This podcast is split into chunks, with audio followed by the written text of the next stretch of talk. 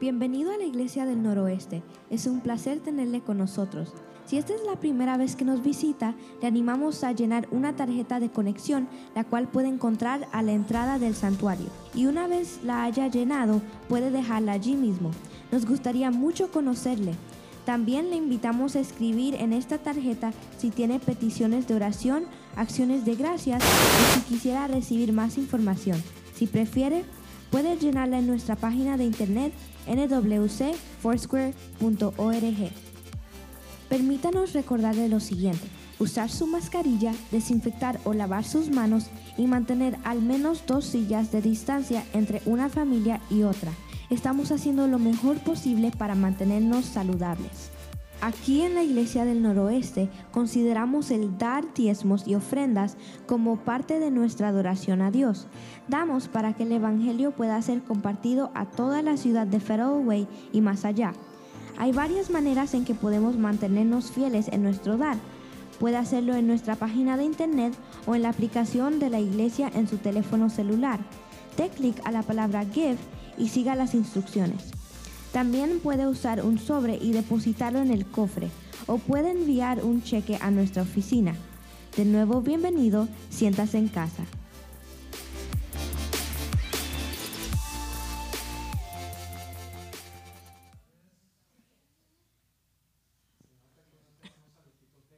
Entonces, por eso tantas fallas. Es mi culpa, es mi culpa. Dios les bendiga, bienvenidos. ¿Cómo están todos? ¿Todo bien? Feliz día, papás. Que el Señor les bendiga. Qué bueno que podamos reunirnos hoy. Amén, eso. Un aplauso para todos los papás. Para todos los lindos papás que estamos aquí. No es por echarme flores, es por echarnos flores, pero sobre todo estamos por nuestro Padre Celestial, ¿verdad? Es a Él a quien le debemos toda la gloria y toda nuestra gratitud y de verdad qué bendición que podamos reunirnos un domingo más para celebrarle a Él. Pues antes de empezar a alabar al Señor y dar la bienvenida, eh, quisiera compartir unos anuncios, pero no sin antes dar la bienvenida. Bienvenida a ti en particular, mucho gusto. Por supuesto, hoy con la celebración hay varias familias que están celebrando y no están aquí, pero igual nosotros nos estamos reuniendo para recibir la palabra de Dios y para alabarle a Él. Un primer anuncio que quiero compartir hoy tiene que ver con nuestra reunión de oración que llevamos a cabo de manera mensual. Esa reunión de oración es el primer viernes de cada mes por tan solo una hora, ¿verdad? Y así se llama la reunión de oración, tan solo una hora. Cada primer viernes del mes de 7 a 8 de la noche nos reunimos abajo en el salón que está justamente aquí abajo de nosotros, L1, y nuestra próxima reunión será el viernes 2 de julio. Entonces agradecemos a los que han estado viniendo a lo largo de este mes para ello y ojalá perseveren en seguir estando en estas reuniones, pero si no han tenido la oportunidad de visitar, de verdad queremos animarles a que vengan y participen porque estamos teniendo buenos tiempos de oración donde no solamente oramos por nosotros o los unos por los otros, pero también por diversas necesidades. Es un buen tiempo para nosotros enfocarnos en interceder. Hay muchísimas necesidades por las cuales orar, ¿verdad?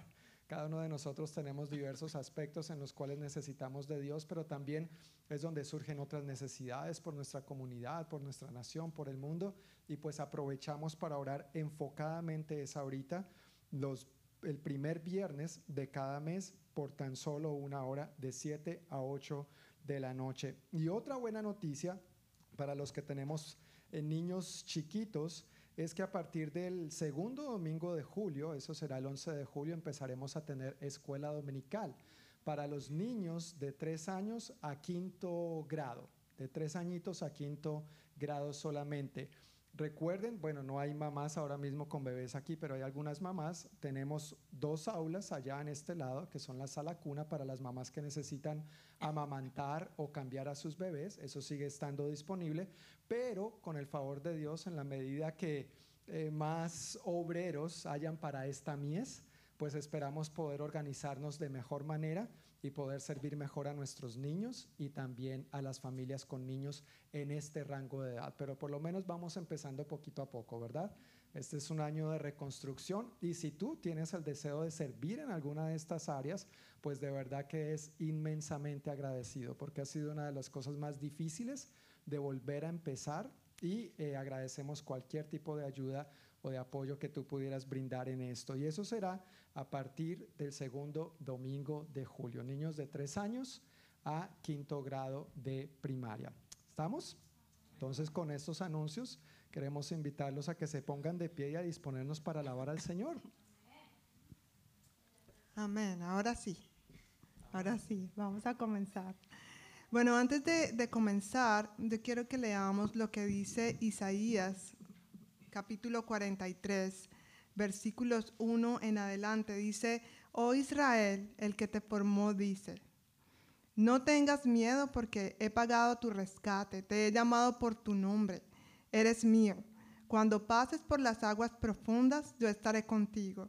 Cuando pases por los ríos de dificultad, no te ahogarás. Cuando pases por el fuego de la opresión, no te quemarás, pues las llamas no te consumirán, pues yo soy el Señor tu Dios, el Santo de Israel tu Salvador. Yo di a Egipto como rescate por tu libertad, en tu lugar di a Etiopía y a Seba. Y en el final del versículo 4 dice la razón por la cual Él ha hecho todo para nosotros, y es porque eres muy precioso para mí. Amén. Somos muy preciosos para Dios.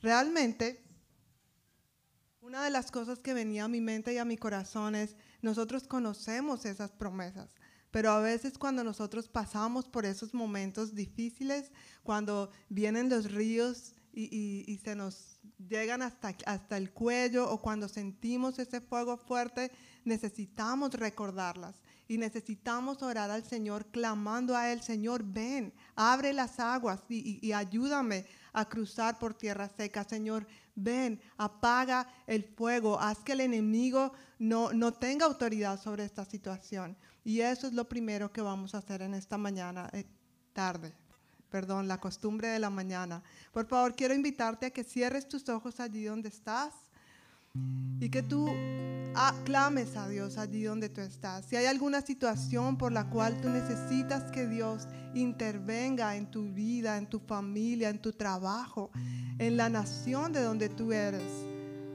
en la nación de origen, clama al Señor allí donde estás. Él está aquí. Él está escuchando nuestra oración.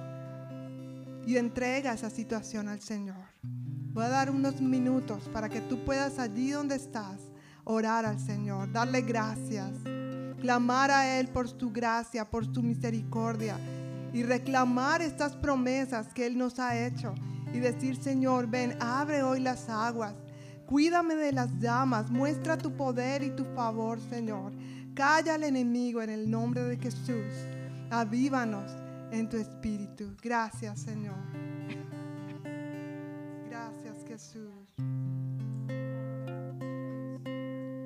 Aleluya, Señor. Gracias porque tú estás aquí, Señor. Sabemos que tú, Señor, nos ves como tus hijos, tus amados, y nos acercamos confiadamente a ti, Señor, en esta tarde para darte la gloria y darte la honra y honrarte por todo lo que tú ya has hecho, Señor. Gracias por ser nuestro Padre Celestial. Gracias por ser nuestro proveedor.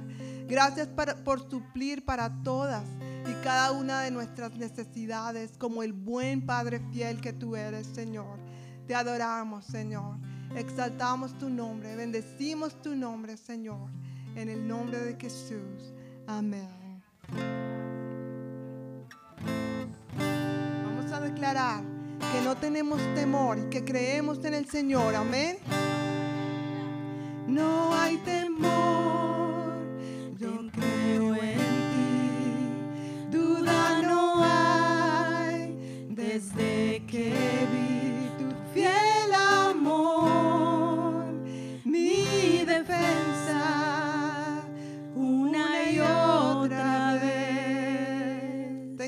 esperanza, tengo, esperanza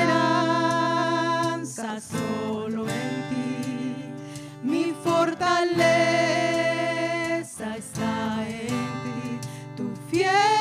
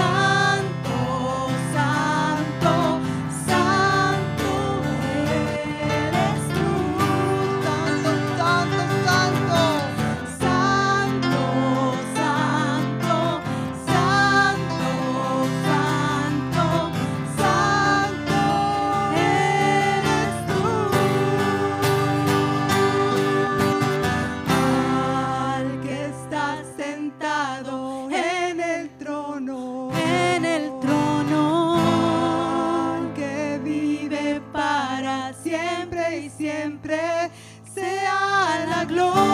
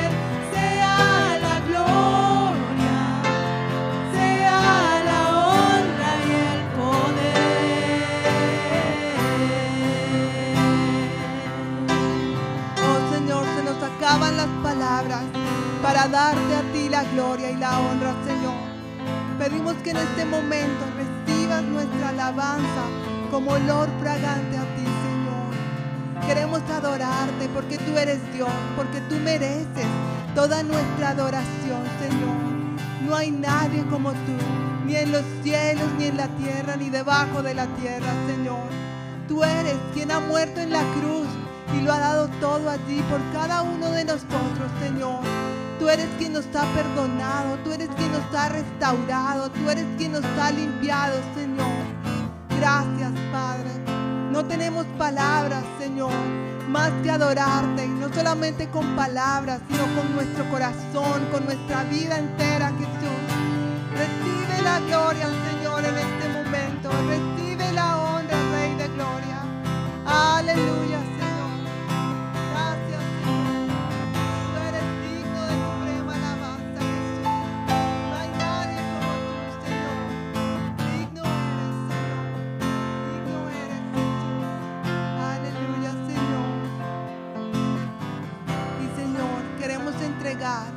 todo nuestro ser a ti, Señor.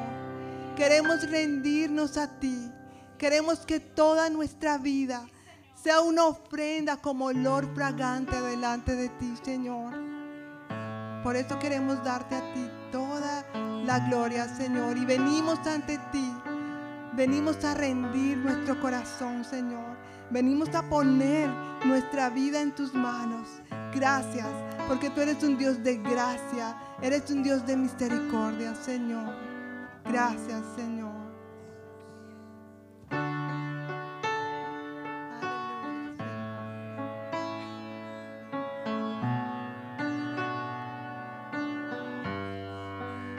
Tú sientes en este momento, quiero animarte a que levantes tus manos y que puedas cantar esta canción al Señor como una oración.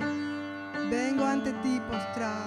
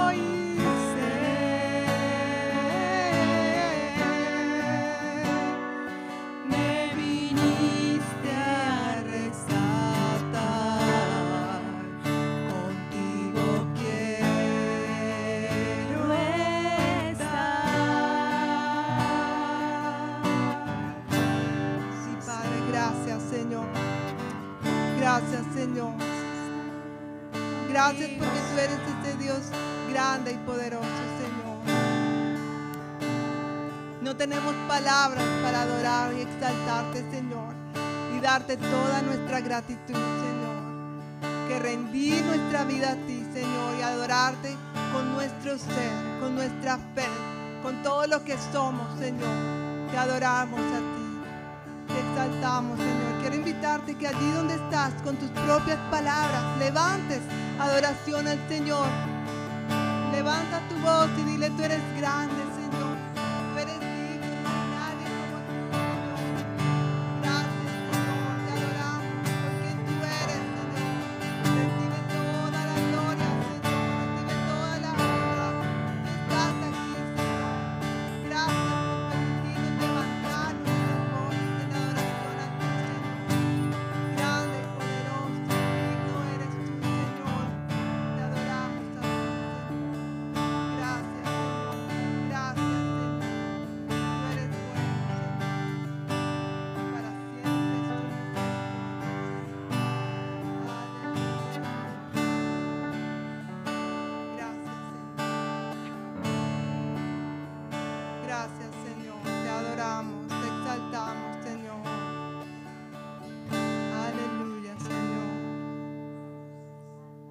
¿Cuántos saben que Dios es poderoso? Amén. ¿Cuántos creen que Dios está con nosotros?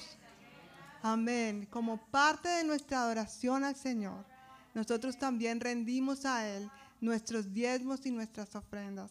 Así que quiero invitarte a que con esa misma actitud de adoración, como hemos estado diciendo, Señor, te adoramos con mi fe, te adoramos, te, te exaltaré con mi amor, te adoramos con todo nuestro ser.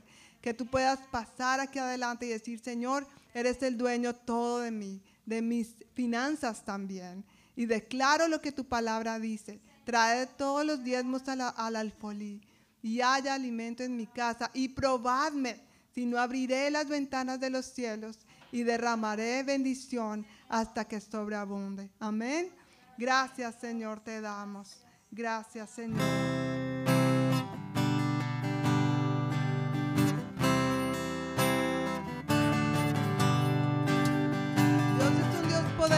Poderoso,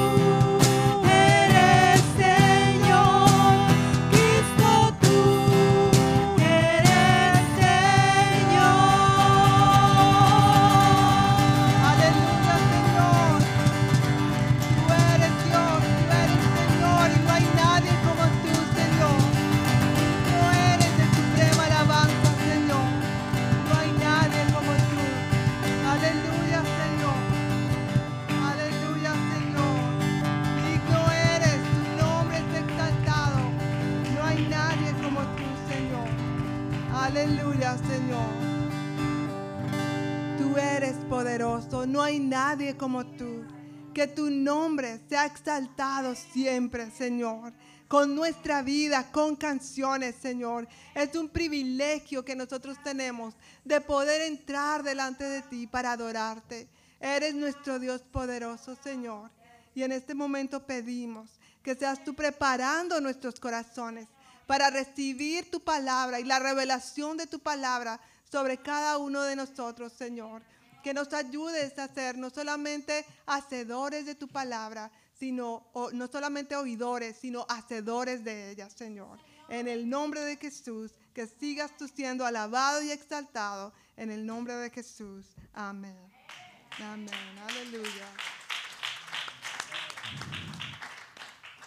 Pues hermanos, pueden tomar asiento y vamos a recibir la palabra de Dios, que hoy nos va a hacer el favor de compartirnosla nuestro querido hermano David Cardona.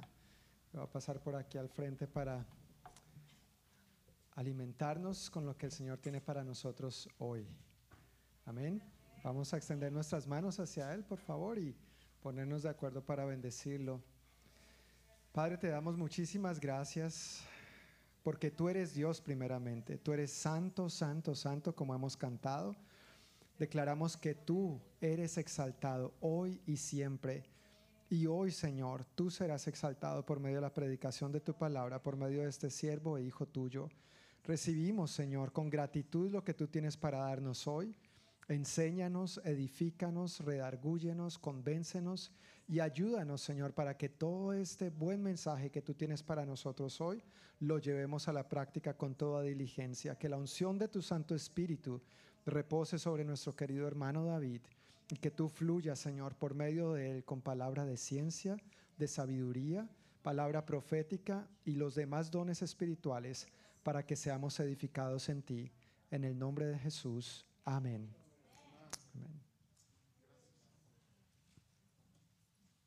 Gloria al Señor.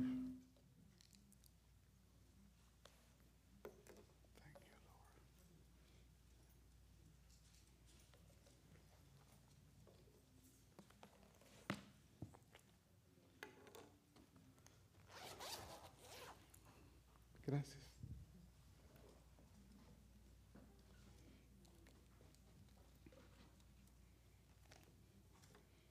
Gloria al Señor. Pues muchísimas gracias a nuestros, bueno, a nuestro pastor John, a nuestros pastores. Este es, ah, este es un gran privilegio, un gran honor el compartir de la palabra de Dios con ustedes. Y antes de comenzar, quisiera leer ciertas cosas que traje eh, en, en lo que se refiere al Día del Padre. Unas son de, para nuestro humor, otras son para que nosotros meditemos en ellas. ¿Con cuáles quieren comenzar? Bueno, de- de- déjeme comenzar con la- lo que dijo la, la fundadora del Día del Padre, la señora John Bruce Dodd. Los padres son los grandes dadores de regalos del mundo. Amén. Ustedes si se recuerdan cuando eran nuestros hijos pequeños, nos gustaba darles regalos, ¿no es cierto? ¿A cu- a cuántos padres hicieron eso cuando estaban? Me recuerda la historia, no, mejor no me salgo. Pero, pero como padres, esto es algo que Dios ha puesto en nosotros, de darle regalos a nuestros hijos. Ah, otro dice, un padre, mal, un padre vale más que 100 maestros de escuela. Después me pregunta quién lo dijo esto. George Herbert dice. Luego, hay otro dice, lo más importante que un padre puede hacer por sus hijos es amar a su madre.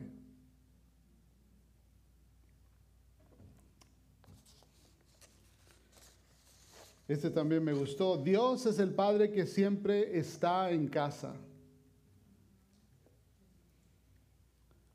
Las palabras que un padre les habla a sus hijos en la pri- privacidad del hogar no son escuchadas por el mundo, pero como en las galerías de susurros se escuchan claramente al final y por la posteridad. Ahora bien, quiero dejar uno para el final, pero quiero ah, mencionar unos ah, con un poco de humor. Dice este, El padre de un par de adolescentes llamó a la compañía telefónica y anunció, quiero denunciar una factura telefónica obscena. o sea que los hijos habían estado llamando demasiado por teléfono, por el celular. De padre a hijo adolescente. No, no puedes usar el automóvil, pero siéntete libre de usar la cortadora de césped. Y este fue por un ah, este desconocido. Definición de un niño pequeño del Día del Padre. Es como el Día de la Madre, solo que no gastas mucho. y, este me tocó, eh, me tocó y quiero que, que, ah, yo creo que ustedes y, y muchos creo que van a poder am, simpatizar ah, con este. Este se llama En Busca de Paco. ¿Alguien ha escuchado esa historia antes? Ok. Dice, hay una historia española de un padre y un hijo que se habían distanciado. El hijo se escapó y el padre partió a buscarlo. Buscó durante meses sin éxito. Finalmente, en un último esfuerzo desesperado por encontrarlo, el padre puso un anuncio en un periódico de Madrid. Y el anuncio decía, Querido Paco, encuéntrame frente a la oficina de este periódico el sábado al mediodía. Todo está perdonado. Te amo, tu padre. El sábado se presentaron 800 Pacos buscando el perdón y el amor de sus padres. Wow.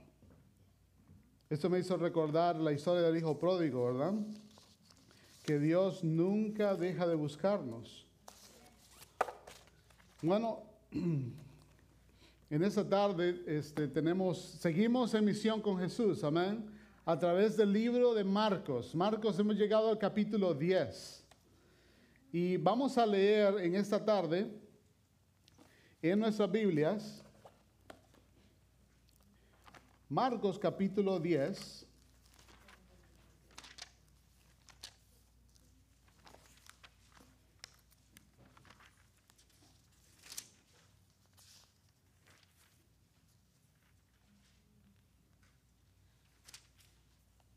¿Cuántos están nerviosos?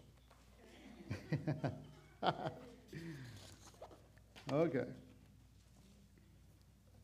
Está temprano, es Día de los Padres, así que vamos a celebrar la palabra de Dios entre nosotros, amén. Y felicidades a todos los padres que, a los, a los padres presentes, amén. A los padres que le hicieron frente a todo. Por la, por la gracia y la fidelidad de Dios, amén. Así que vamos a leer la palabra de Dios. Marcos capítulo 10. No, de- déjeme comenzar con la introducción y luego leemos la escritura. Amén. El mensaje de este pasaje de Marcos 10. ah, perdón, el mensaje de este pasaje en Marcos 10 es este. Si quieres encontrarte con Jesús, si quieres ser su discípulo, entonces solo tienes una opción entrega incondicional. Hasta que venimos a Cristo, estamos en guerra con Dios. Y si buscamos hacer los paces con Dios, debemos admitir el hecho de que no tenemos nada que ofrecer, no traemos nada a la mesa. Marcos 10 del 1 al 31 aplica este mensaje incondicional de Jesús a tres áreas diferentes, al matrimonio y el divorcio, a los niños y lo que representan, y a los ricos. Ok, hoy en sus Biblias, versículos del 1 al 12. Luego Jesús salió de Capernaum, descendió a la región de Judea y entró en la zona que está al oriente del río Jordán. Una vez más las multitudes lo rodearon y él les enseñaba como de costumbre. Unos fariseos se acercaron y trataron de tentarle, perdón, tenderle una trampa con la siguiente pregunta. ¿Está bien permitir que un hombre se divorcie de su esposa? Jesús le contestó con otra pregunta. ¿Qué dijo Moisés en la ley sobre el divorcio? Bueno, él lo permitió, contestaron. dijo que un hombre puede darle a su esposa un aviso de divorcio por escrito y despedirla. Moisés escribió este mandamiento. Jesús le respondió, Moisés escribió este mandamiento solo como una concesión ante la dureza del corazón de ustedes. Pero desde el principio de la creación, Dios los hizo hombre y mujer. Esto explica por qué un hombre deja a su padre y a su madre y se une a su esposa, y los dos se convierten en uno solo. Como ya no son dos, sino uno, que nadie separe lo que Dios ha unido. Más tarde, cuando quedó a solas con sus discípulos en la casa, ellos sacaron el tema de nuevo. Él les dijo, el que se divorcia de su esposa y se casa con otra, comete adulterio contra ella. Y si una mujer se divorcia de su marido y se casa con otro, comete adulterio. Y déjeme repetir las palabras de un predicador. Cuando terminó esta porción, él dijo, qué pasaje tan emocionante. ¿No les, causa, ¿No les causa a ustedes emoción como la causó conmigo? Pero cada uno de estos pasajes en Marcos nos va a confrontar a usted y a mí. Vamos a tener que escuchar lo que Dios está hablándonos a nosotros como sus discípulos. Y como nuestro pastor lo mencionó el domingo pasado, si usted ya se dio cuenta, el lenguaje ha cambiado en Marcos. Y aquí nos encontramos con este pasaje que habla acerca del divorcio y habla acerca del matrimonio. En los Estados Unidos los acuerdos prenupciales se reconocen y se pueden hacer cumplir legalmente en los 50 estados. Y como pastores y como líderes deberíamos aconsejar a las parejas comprometidas en nuestras iglesias que sean realistas y establezcan acuerdos prenupciales. ¿Qué les decimos a las parejas en matrimonios que luchan? Déjalo, déjala. Es posible que la Biblia tenga que decir algo relevante acerca de este tema tan singular, singularmente contemporáneo. Entre las escuelas, uh, perdón, entre las grandes mentes legales de la época había dos escuelas de pensamiento sobre el divorcio. Una era conservadora y la otra era liberal. Esta es la escuela de Shammai que decía que un hombre podía divorciarse de su esposa solo por adulterio o algún fallo moral equivalente. Luego estaba la escuela de Hillel que estuvo, estaba de acuerdo en que esos eran motivos de divorcio, pero también podía divorciarse de su esposa por cualquier cosa que le resultara vergonzosa o molesta, incluida la calidad de su cocina. Pero ambos grupos estaban de acuerdo con muchas autoridades en nuestros días que el divorcio es algo que debe anticiparse, aceptarse y legislar. Ahora bien, cuando yo estaba estudiando esto, yo estaba en mi corazón, yo estaba diciendo, Señor, esto va a ser como el pasaje de, los, de, de tú y tus discípulos pasando el mar de Galilea. ¿Se recuerdan? Bueno, en uno de esos, ¿no? ¿Se recuerda que el Señor se, se, durmió y los discípulos pasaron con él, ¿verdad? Y, los discípulos estaban bien, bien ah, tranquilos, ¿verdad? ¿Verdad que no, no estaban tranquilos? Entonces, o vamos a tener una gran tormenta en esta tarde o vamos a llegar a la calma que el Señor nos tiene con estos pasajes. Amén. Yo estoy de acuerdo con el pastor John. Entonces, ese es el trasfondo cuando, eh, trasfondo cuando los fariseos se acercan a Jesús y le preguntan sobre el divorcio. Jesús se ha movido hacia el sur a través de Judea y ahora cruza el río Jordán hacia Perea, la región de su lado oriental. Y eso es significativo porque si usted se recuerda, en el capítulo, um, en el capítulo 6 específicamente, esta es la misma región donde Herodes, creo que era el, era Herodes Antipas, si no Antipas, ¿correcto? Gracias. Era Herodes Antipas que se ha- había casado con la mujer de su hermano. ¿Se recuerda cómo se llamaba la mujer? Ya, una gran, gran esposa, ¿no? Bueno, no, realmente no lo era. Eh, esta, esta mujer había, eh, por, por los deseos de esta mujer, Herodes había ma- mandado a matar a Juan el Bautista. Así que esta pregunta está en esta región donde había pasado esto. Y qué mejor, qué mejor oportunidad para ponerle esta trampa a Jesús. Para que él dijera algo en contra del divorcio, en contra de este Herodes y esta mujer que se había divorciado y hoy estaba en una nueva relación. Esa es una trampa para Jesús. Entonces, quizás Herodes les, le- les- también les ayudaría a quitarlo, a quitarlo de la, de, o sea, quitárselos de encima a estos líderes religiosos, ¿no? Porque ya Jesús había tenido problemas eh, con ellos por la cuestión del sábado, ¿se recuerdan? Y también porque a Jesús le gustaban unas compañías muy interesantes. A él le gustaban las compañías de pecadores y de publicanos. Wow. Déjeme hacer un paréntesis muy, muy pequeño acá.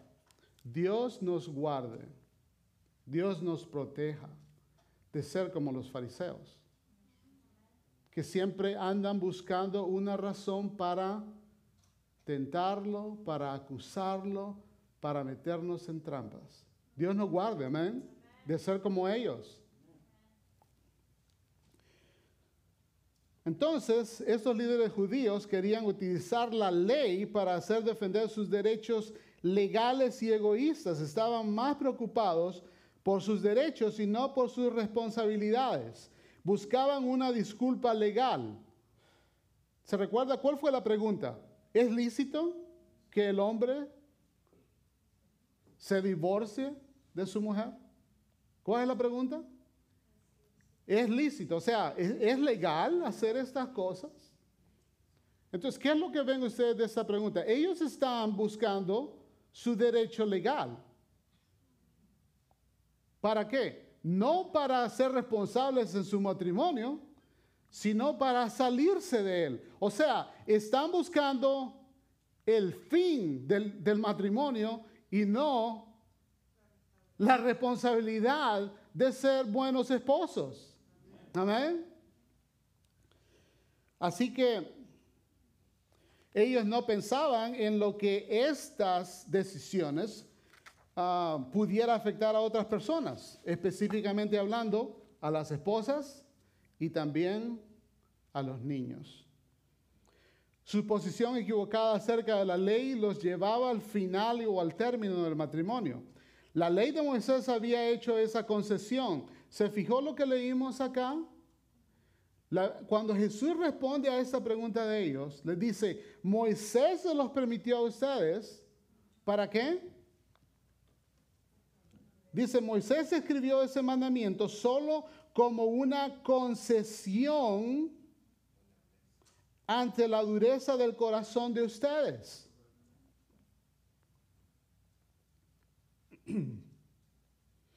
Así que había una concesión hecha en la ley de Moisés. Si quiere leerlo, puede leer en Deuteronomio capítulo 24, que era para proteger a las mujeres de hombres abusivos e injustos. Ahora la única cosa, mis amados hermanos, que mantendrá nuestro corazón suave y sensible en todas las áreas de nuestra vida,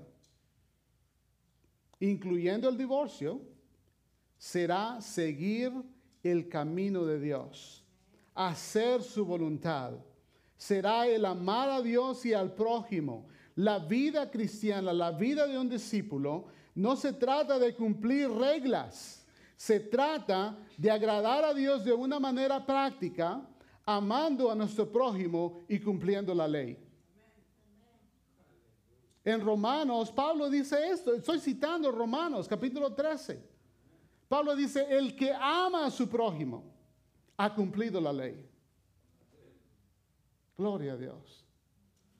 Y estos líderes, estos líderes religiosos, estos fariseos,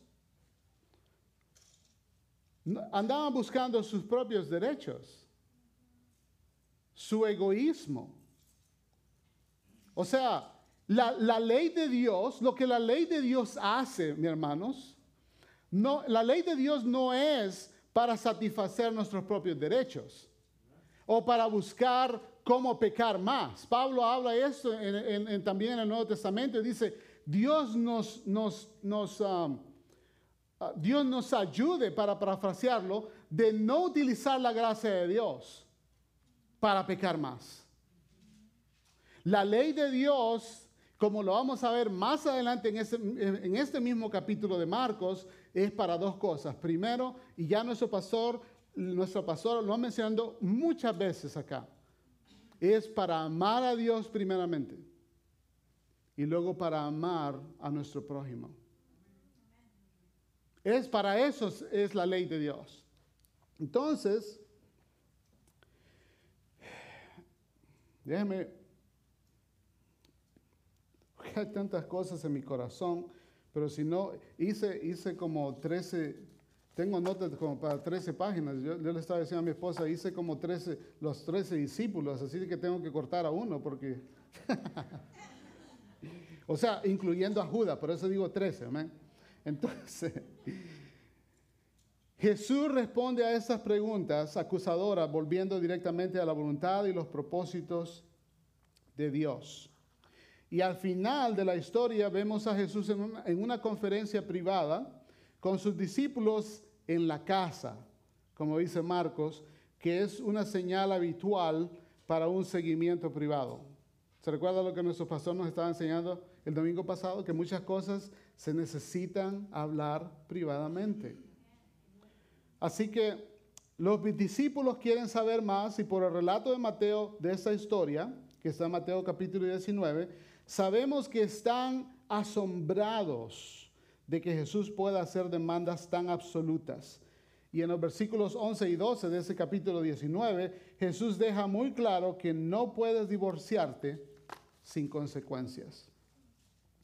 Pero volviendo a la respuesta de Jesús, primero, y eso es lo que quisiera enfatizar acerca de este relato, primero Jesús lleva el matrimonio a la creación. Es como, es como si él estuviera diciendo, ustedes quieren hablar del divorcio, hablemos del matrimonio. Hablemos de la intención original, del plan original de Dios para un hombre y una mujer. Es muy interesante las palabras que es que han estado delante de nuestros ojos y muchas veces solamente las leemos y se nos pasan por la mente. ¿Usted se recuerda el relato del, del- del- del libro de Génesis? ¿A cuántos hombres y a cuántas mujeres Dios creó? Esa no era una, una, una pregunta cauciosa, ¿ok? No era pregunta para tentarlos, es una pregunta eh, sencilla. Un hombre y una mujer.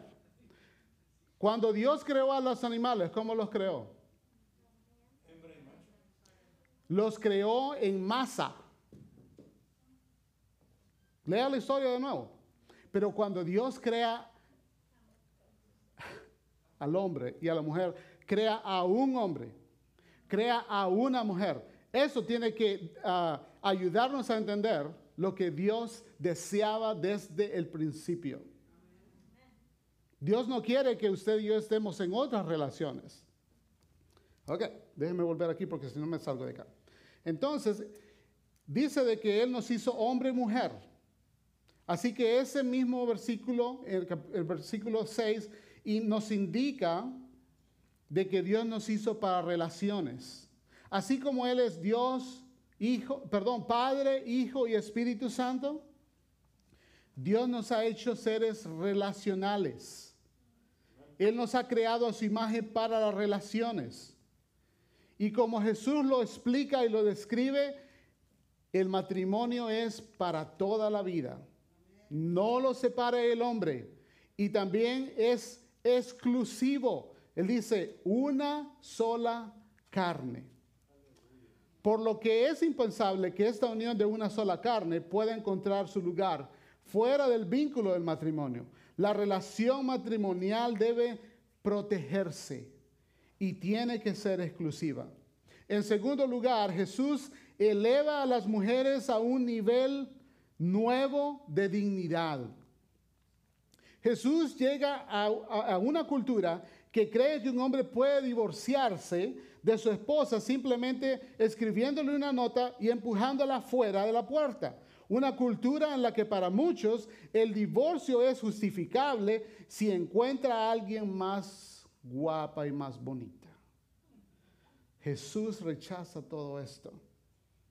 Una mujer no es una propiedad, no es un mueble del que se puede prescindir o echar afuera si un hombre se cansa de ella.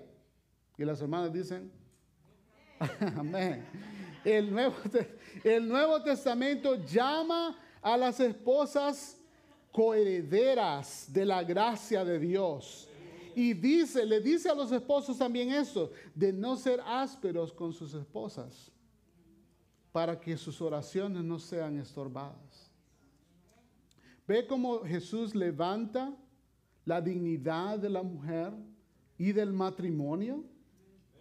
En um, perdón, Jesús da dignidad a las mujeres en un mundo donde no la poseen. Y si esa dignidad e igualdad fueron luego olvidadas o incluso enterradas por algunas partes de la iglesia, eso no es culpa de Jesús.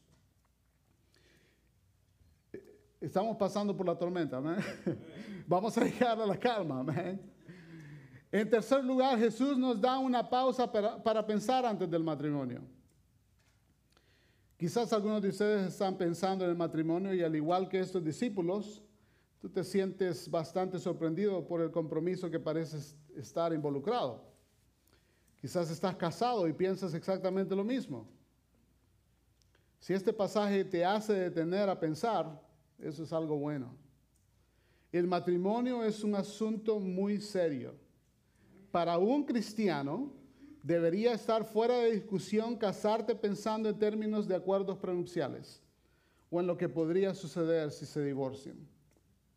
La única forma de entrar es decir, sí, esto es de por vida, no importa lo que hagan los demás y no importa lo que digan los demás. Cuando yo me casé con mi esposa hace 34 años, bueno, los dos nos casamos. yo, yo, yo, eso es algo que Dios había, ¿cómo, cómo decirlo sin llorar? Esto es algo que Dios había sembrado en mi corazón. Yo creía que el matrimonio era para, y sigo creyendo también todavía, que el matrimonio es una decisión para toda la vida. Y nunca, bueno, mi, mi esposa tal vez, no sé si en esta área estaré un poco en desacuerdo con ella, pero yo no recuerdo conscientemente de que yo haya en una ocasión por un, algún enojo, alguna rabieta, como no sé, no sé si, cuál, cómo le llaman ustedes, ah, haya pensado en divorciarme de ella. Jamás se me ha cruzado por la mente.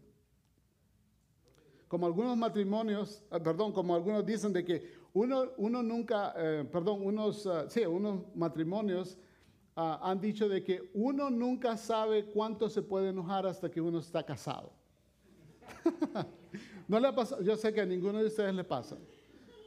Nunca, ¿Sabe por, por qué nos enojamos con nuestro cónyuge? No es por la comida, no. no es por la comida. Las- Ay, Dios mío.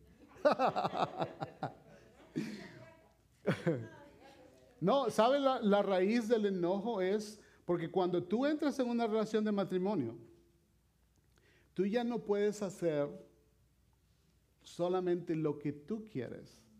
Antes, cuando tú vivías solo, tú te levantabas a la hora que tú querías, comías lo que querías, ibas a donde tú querías. ¿Y, cuántos, han- cuántos casados, cuántos matrimonios se han, han- han experimentado? Que cuando usted se casa, usted ya no puede hacer lo mismo. Amén. No, no, algunos no están convencidos, pero eso es lo que sucede en los matrimonios. ¿Ok? Déjenme regresar mejor acá porque...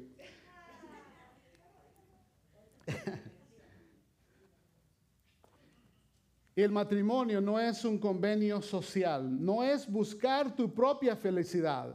Si lo vemos de esa forma, estamos equivocados como los fariseos. Hay un problema en la definición, en la naturaleza del matrimonio de hoy y por eso necesitamos volver a su origen. Estoy hablando de lo que citó Jesús, el Génesis. Él, fue a la, él utilizó la misma ley para contestarle a esta pregunta a los fariseos. Si deseamos tener la paz de Dios acerca del matrimonio y el divorcio, tendremos que abandonar nuestro propio camino, nuestros propios derechos, nuestros propios valores culturales, nuestras propias ambiciones, preguntas y deseos egoístas y someternos incondicionalmente a su camino, su plan y propósito, a su gobierno y dejar que el reino de Dios gobierne todas las esferas de nuestra vida. El reino de Dios afecta todas las áreas de mi vida y de todos los valores de mi cultura. Esta es una visión radical en comparación de cómo el mundo ve al matrimonio y el divorcio. Mi nueva posición como discípulo de Jesús es negarme a mí mismo, tomar mi cruz y seguirlo a Él. Eso significa renunciar a mis derechos y servir a otros de una manera sacrificial como Cristo. ¿Y qué mejor lugar de practicar esto que en el matrimonio? ¿Cómo estás viendo tú el matrimonio y el divorcio? ¿Lo estás viendo con tus ojos naturales, los ojos de tu alma? ¿O los estás viendo como Dios los mira? Como el gobierno, el reino de Dios. En cuanto al matrimonio y el divorcio, ¿a quién le estamos preguntando? ¿A quién estamos oyendo? ¿Estamos oyendo al mundo? ¿A la internet? Como dice nuestro pastor, al apóstol Google.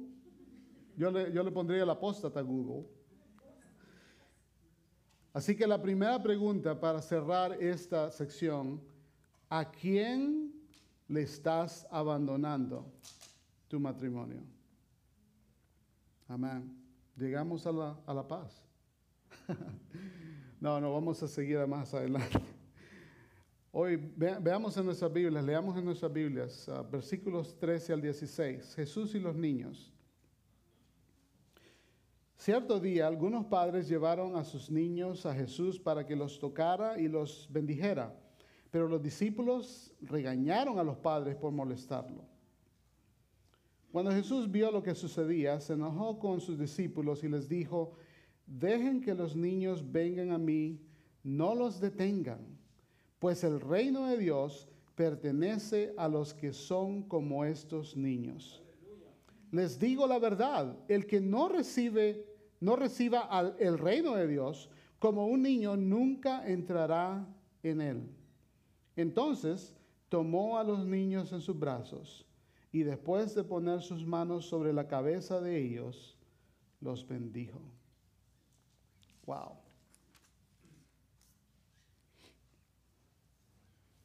Así que aquí vemos esta, esta escena.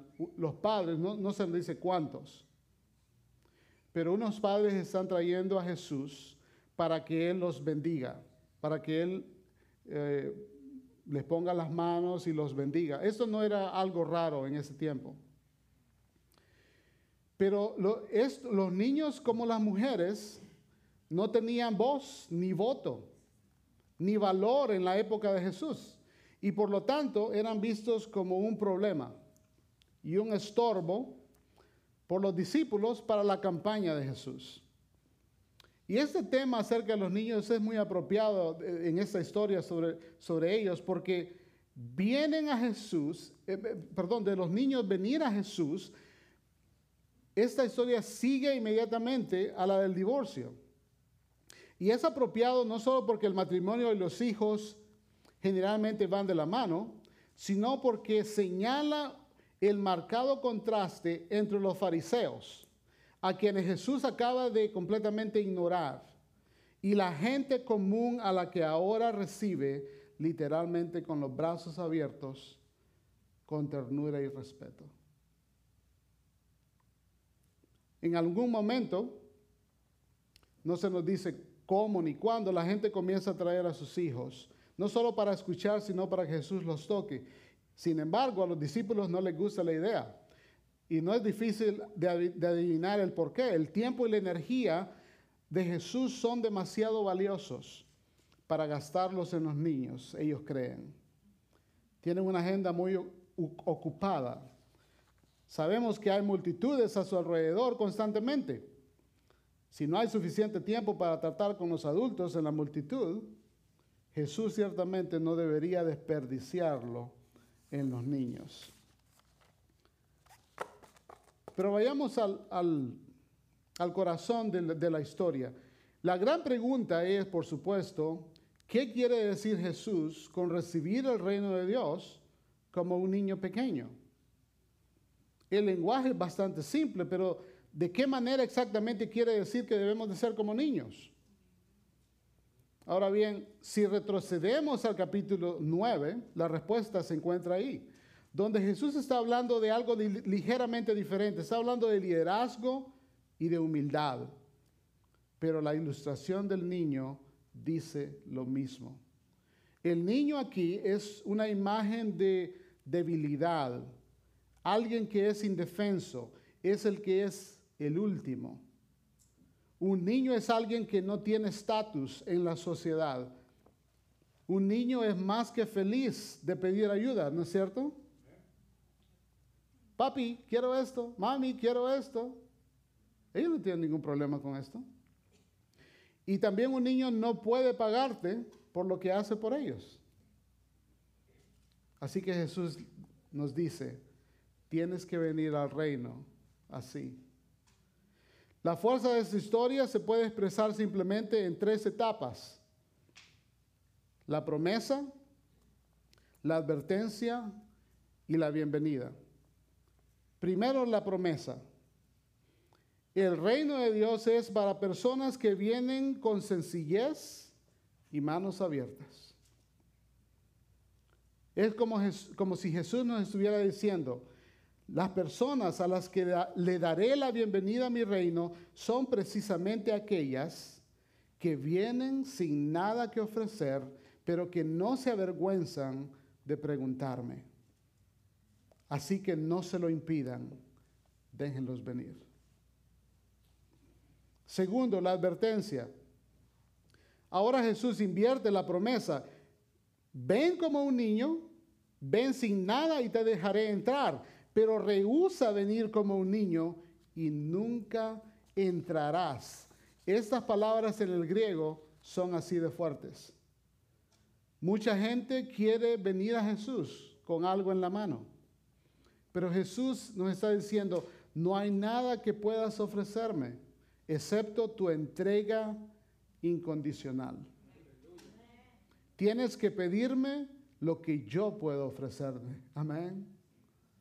Es un regalo. Y con su muerte Jesús compró compró este regalo para personas como nosotros en el reino de Dios. Es un precio muy alto para un boleto de entrada, pero es el precio que pagó Jesús. Por eso no hay nada que podamos ofrecer. Por eso tenemos que venir como niños, sin estatus, sin recursos y sin pretensiones. En tercer lugar, la bienvenida. Aquí vemos claramente que Jesús ama a los niños. Jesús toma a los niños en sus brazos y los abraza contra su corazón, tan diferente de muchos en la propia época de Jesús, quienes en la mejor de los casos veían a los niños como insignificantes don nadie. Pero Jesús ama a los niños, grandes y pequeños. Para Él son importantes. Independientemente de lo que piensen los discípulos, ellos valen la pena, valen, valen de su tiempo y también del nuestro. Eso me hizo recordar una canción. Hay varias versiones de ella, pero déjeme ah, ver si puedo cantarla en, en que yo me recuerdo. Cristo me ama, bien lo sé. Su palabra me hace ver. ¿Qué dice? Que los niños son de aquel quien es nuestro amigo fiel. Si Cristo me ama, si Cristo me ama, si Cristo me ama, la Biblia dice así. Jesús honra la fe de estos padres. No está diciendo que todos los niños estén incluidos automáticamente en el reino, pero Él está diciendo que dará la bienvenida y aceptará a todos los que vengan a Él de esta manera. No porque entiendan todo, sino porque vienen como niños. Podemos recibir el reino de Dios como un niño. No estoy hablando de las características especiales de los niños, sino de las condiciones de ellos en el mundo. Son indefensos, son necesitados. La pequeñez de los niños es un contraste con la grandeza a la que los discípulos aspiran. ¿Se recuerda el, domingo antepasado? ¿Cuál era el problema de los, de los discípulos? Había una disputa. ¿Cuál era la disputa de ellos? Que quién sería el más importante, el más grande.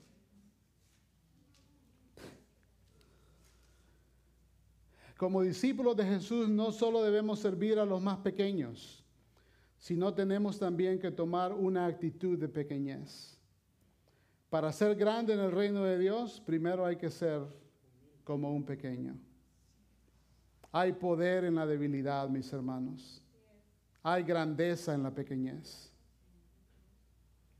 La pregunta es, ¿te estás abandonando en los brazos de Jesús como un niño?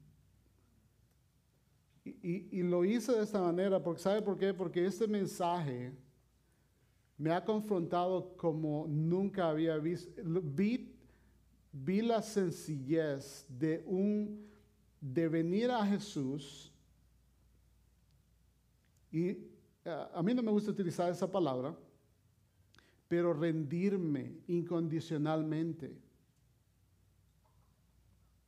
O sea, re- completamente abandonarme incondicionalmente a lo que Él es, a lo que su reino significa para mí.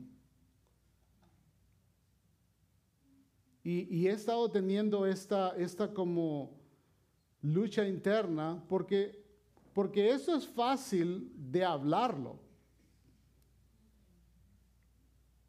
O sea, no es que es fácil que, usted venga o yo venga y compartamos, no me refiero a eso. O sea, decirlo, simplemente por decirlo, pero en lo que se refiere al matrimonio, en lo que se refiere al divorcio, en lo que se refiere a yo venir a Jesús como un niño, esto va a confrontarnos como sus discípulos en lo más íntimo. Si usted realmente ama a Dios, si usted quiere seguirle a Él de corazón, una, una entrega incondicional es la única opción que tenemos para, para seguir su misión, para hacer su voluntad.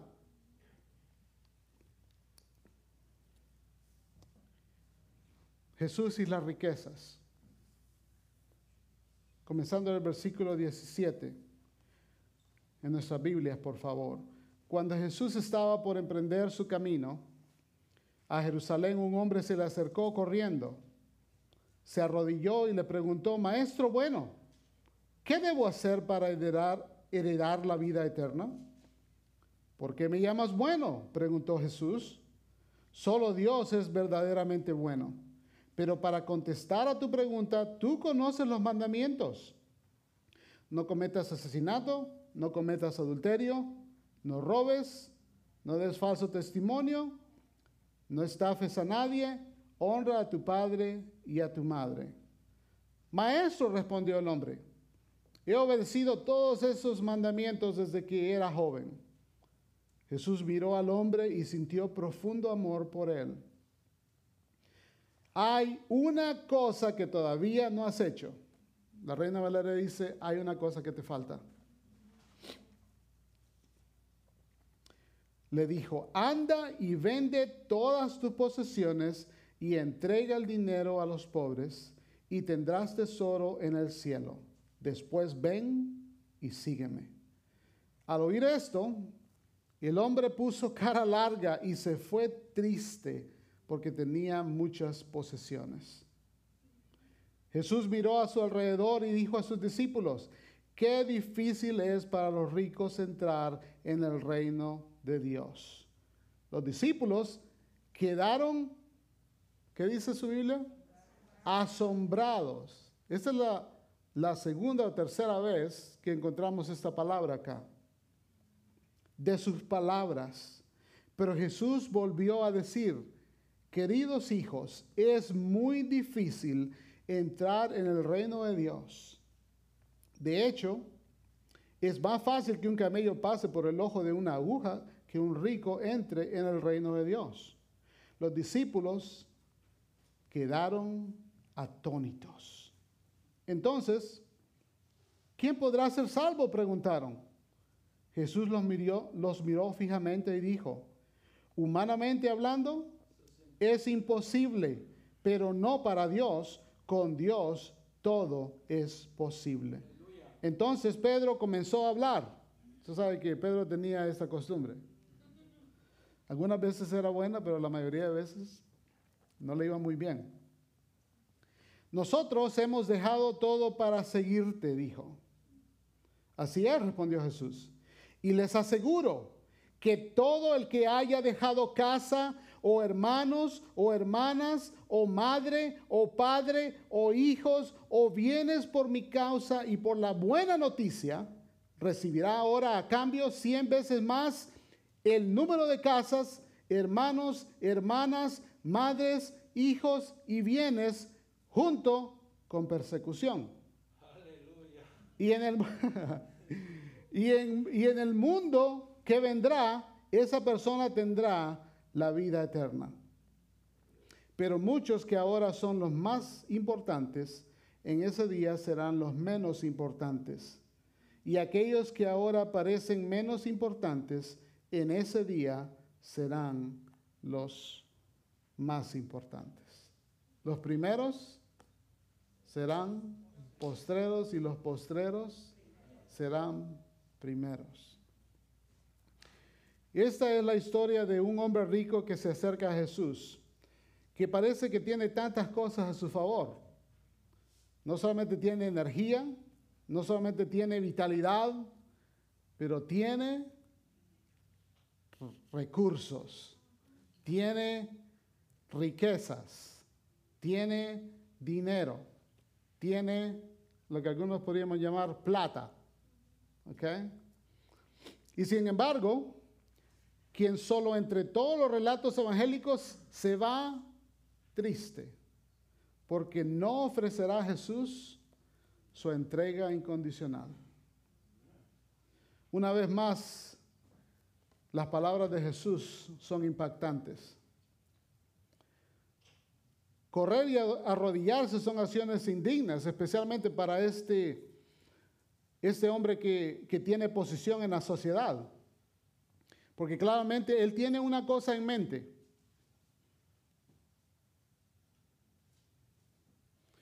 Y eso es interesante porque los judíos casi nunca se llamaban buenos. Así que Jesús debe haberle causado una gran impresión a este hombre. Y Jesús usa la misma palabra en su respuesta. Ahora bien, si usted se ha preguntado, ¿Qué es lo que Jesús quiere decir? Cuando Él dice, no hay nadie bueno sino solamente Dios, esto no tiene que ver nada con la deidad de Jesús. Absolutamente nada. Lo que Jesús está hablando es la cuestión vital de lo que significa ser bueno. Solamente Dios establece las normas de bondad Y de eso se tratan los mandamientos. Y Jesús comienza a citar los diez mandamientos. De hecho, es la mitad de ellos. Aquellos sobre cómo Dios quiere que nos relacionemos con otras personas. Con una, una excepción. No cita el décimo mandamiento. Ustedes se recuerdan cuál es, ¿verdad? No, yo tampoco me recordaba. Que es no codiciarás. Entonces, pero Jesús no condena a este hombre, ni lo despide. ¿Qué dice que él Jesús hace? Lo ama. Lo ama con un amor que no va a dejarlo ir sin ninguna oportunidad, ni ninguna otra oportunidad. Te falta una cosa. Y el hombre piensa, aquí viene, estoy listo. Vende todo, regálalo y ven y sígueme. Y tendrás el tesoro eterno que estás buscando. Jesús deliberadamente omitió el décimo mandamiento, pero hoy Él ha puesto el dedo en la llaga. Esta es una demanda absoluta. Vende todo. Eso no es lo que la ley ah, enseña. Aún los rabinos dicen que debes de evitar la pobreza como, una plaga. Pero Jesús ha señalado el lugar donde a este hombre le resultará más difícil rendirse porque su corazón no está puesto en Dios. No está dispuesto a abandonar la propiedad que tanto ama. Entonces se aleja fuera de la historia, lejos de la mayor oportunidad de su vida, porque no firmará esa entrega incondicional. Ahora es el turno de los discípulos. y los discípulos estar sorprendidos también. Todas, todas estas expresiones, ser salvo, entrar en el reino y recibir la vida eterna que está en ese pasaje que acabamos de leer, se usan inter- intercambiablemente aquí. Lo cual es interesante porque todos significan ser rescatados por Dios y llevados al lugar seguro que es su reino eterno. Eso es lo que quería el hombre, ¿no es cierto? Y es de lo que los discípulos están hablándole a Jesús ahora. Y es lo que Jesús tiene para ofrecer.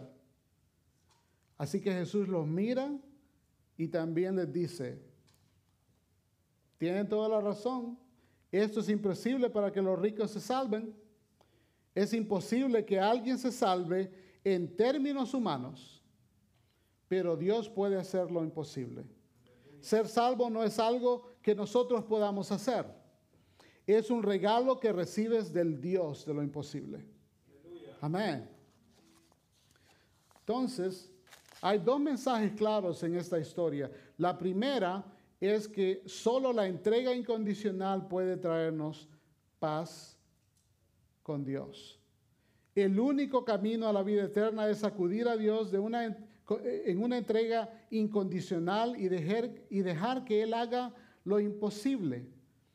En este, en este único corazón humano, Jesús identifica su riqueza como el principal problema. En segundo lugar, la rendición incondicional nos lleva a un nuevo mundo, a un mundo nuevo.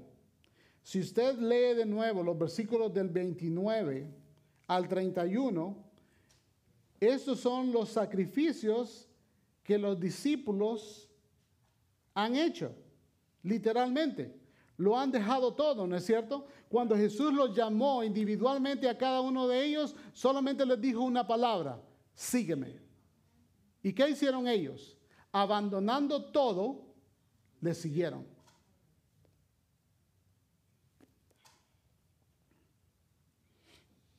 Ellos no han vendido grandes propiedades en el campo ni casas señoriales como habría tenido que hacer el rico, pero el resultado final es el mismo.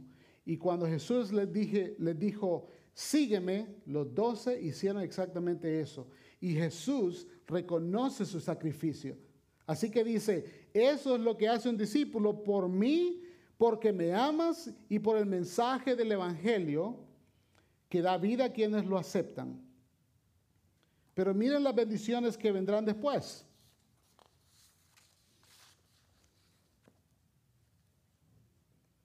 Es posible que hayan renunciado solo a uno de estos, les dice, a una de estas cosas. Es una gran lista, ¿no? Pero recibirán cien veces todo lo que figura en la lista, excepto por los padres. ¿Se fijaron? Ok, déjenme leerlo de nuevo. Dice acá,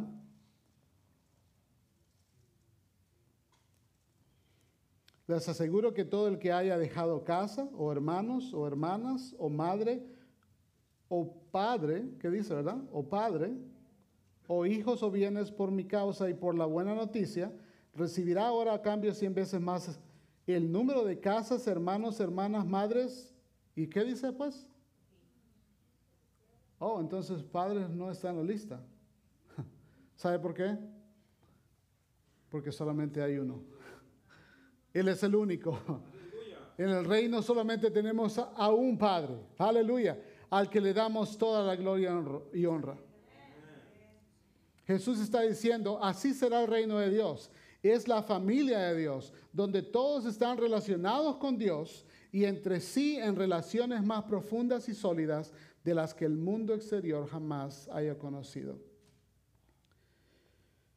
Excepcionalmente entre los evangelios, Marcos incluye una pequeña adición al final de la lista de Jesús y con ellos persecuciones. Esa, es la única palabra que creo que no nos gusta de la lista. Eso también está reservado para las personas que vienen al reino, como nosotros. Y eso es normal para aquel discípulo que se niega a sí mismo, toma su cruz y le sigue a él. La persecución era normal para los primeros lectores de Marcos, ¿no es cierto? Al igual que lo es hoy en muchas partes del mundo. Unirse al reino trae persecución, la cual compartimos como miembros de la familia incluso antes de que nos afecte personalmente.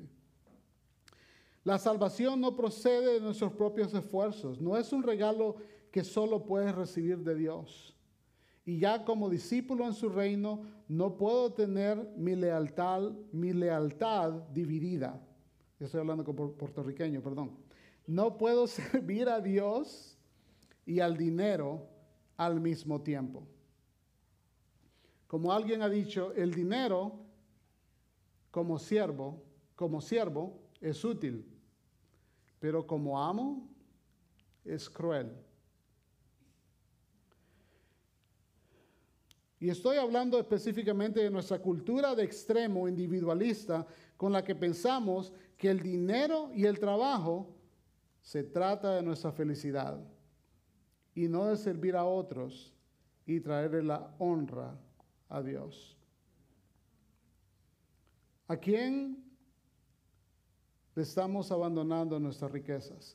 O todo aquello que nos divide o nos aleja de nuestra lealtad para Él. Puestos de pie, por favor, mis hermanos.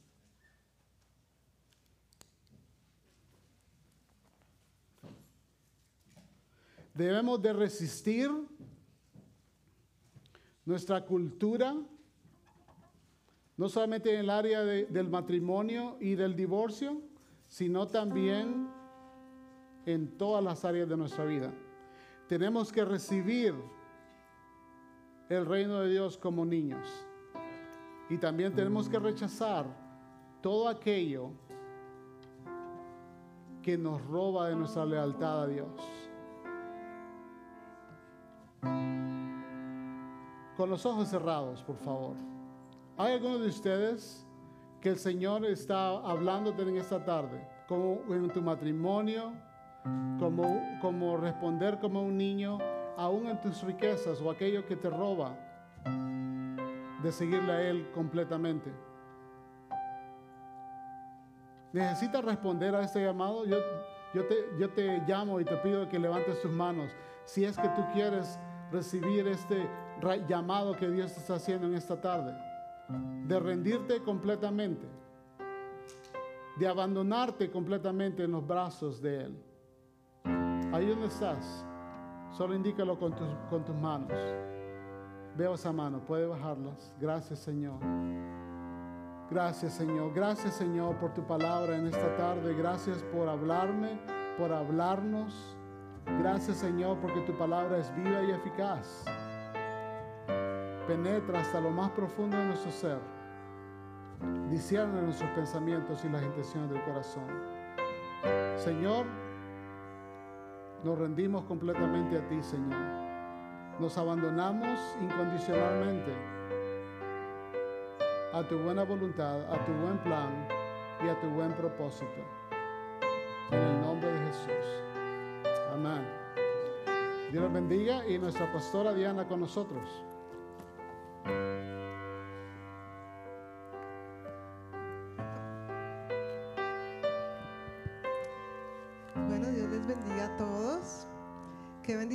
Nosotros podamos recibir de Dios, ¿verdad? Que podamos recibir profundamente esas verdades que Él quiere hablarnos y aunque ya las hemos escuchado, Él quiere cada vez más profundizar en nosotros y cada vez trae nueva revelación. Amén. Antes de salir, yo quiero que honremos en esta tarde a los padres que nos acompañan hoy. Así que yo quiero pedirte a ti, papá, que por favor pases aquí adelante porque queremos orar por ti y queremos eh, darte un pequeño detallito de parte de la iglesia. Entonces, por favor, pasa aquí adelante, mirando para el frente, por favor. Papás,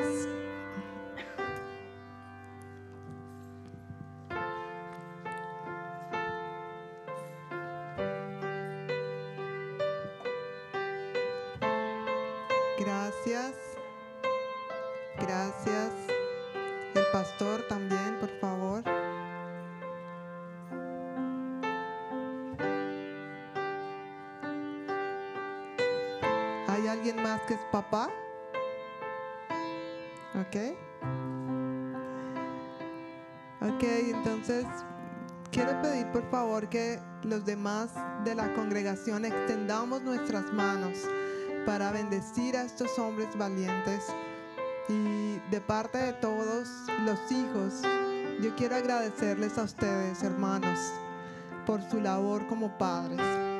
Gracias a cada uno de ustedes, porque a pesar de, de no somos perfectos, no estamos a veces de pronto cuando eh, alguien les da gracias por esta labor, de pronto ustedes sienten, uy, no, quizás yo no lo he hecho bien, no lo he hecho perfecto. No, gracias por lo que sí has hecho. Y recibe esa gratitud de parte nuestra. Recibe la gracia de Dios en esta tarde para seguir llevando a cabo la labor que Dios te ha encomendado. Esa labor de ser padre, de ser sacerdote, de ser guía de, tus hijos. No importa cuán grandes o pequeños estén. Entonces quiero que por favor animarte a que levantes tus manos allí donde estás, papá y recibas en este momento la bendición de Dios. Padre, en el nombre de Jesús, oramos por estos hombres, Señor. Gracias, Señor, por el privilegio que tú nos das de bendecirlos, Señor. Gracias por el privilegio, Señor, que tú les has dado a cada uno de ellos para ser padres de los hijos preciosos que tú les has dado. Tú conoces a ellos, Señor. Tú conoces sus corazones. Tú conoces sus fortalezas y también conoces sus debilidades, sus temores, sus inseguridades, Señor. Yo te pido en este momento, en el nombre de Jesús, que tú llenes sus corazones con una gracia nueva. Que tú en el nombre de Jesús en este momento les des esa unción que ellos necesitan y ese descanso en esas áreas donde han estado luchando y batallando, Señor.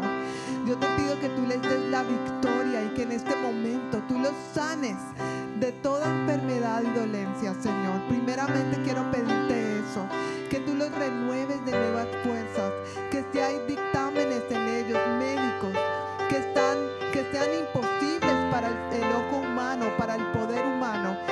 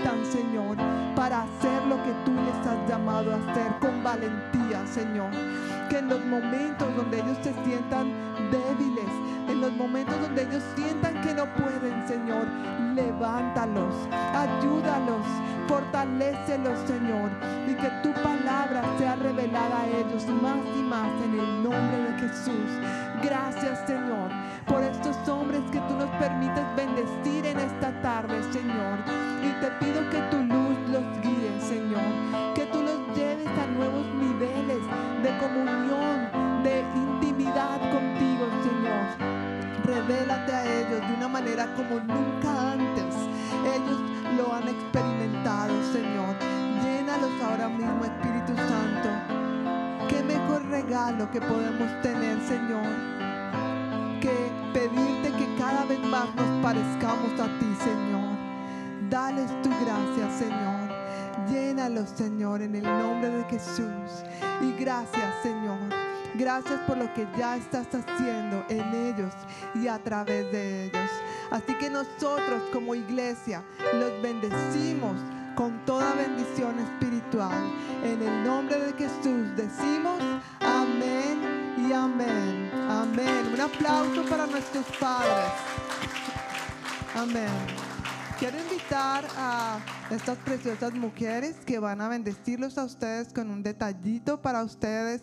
De verdad, disfrútenlo. Que el Señor les bendiga, que el Señor les guarde. Esperamos que hayan pasado un buen tiempo con sus familias. Todavía el día no acaba, Estamos, está anocheciendo como a las 10 de la noche, entonces que puedan seguir disfrutando de este día. Dios les bendiga a todos.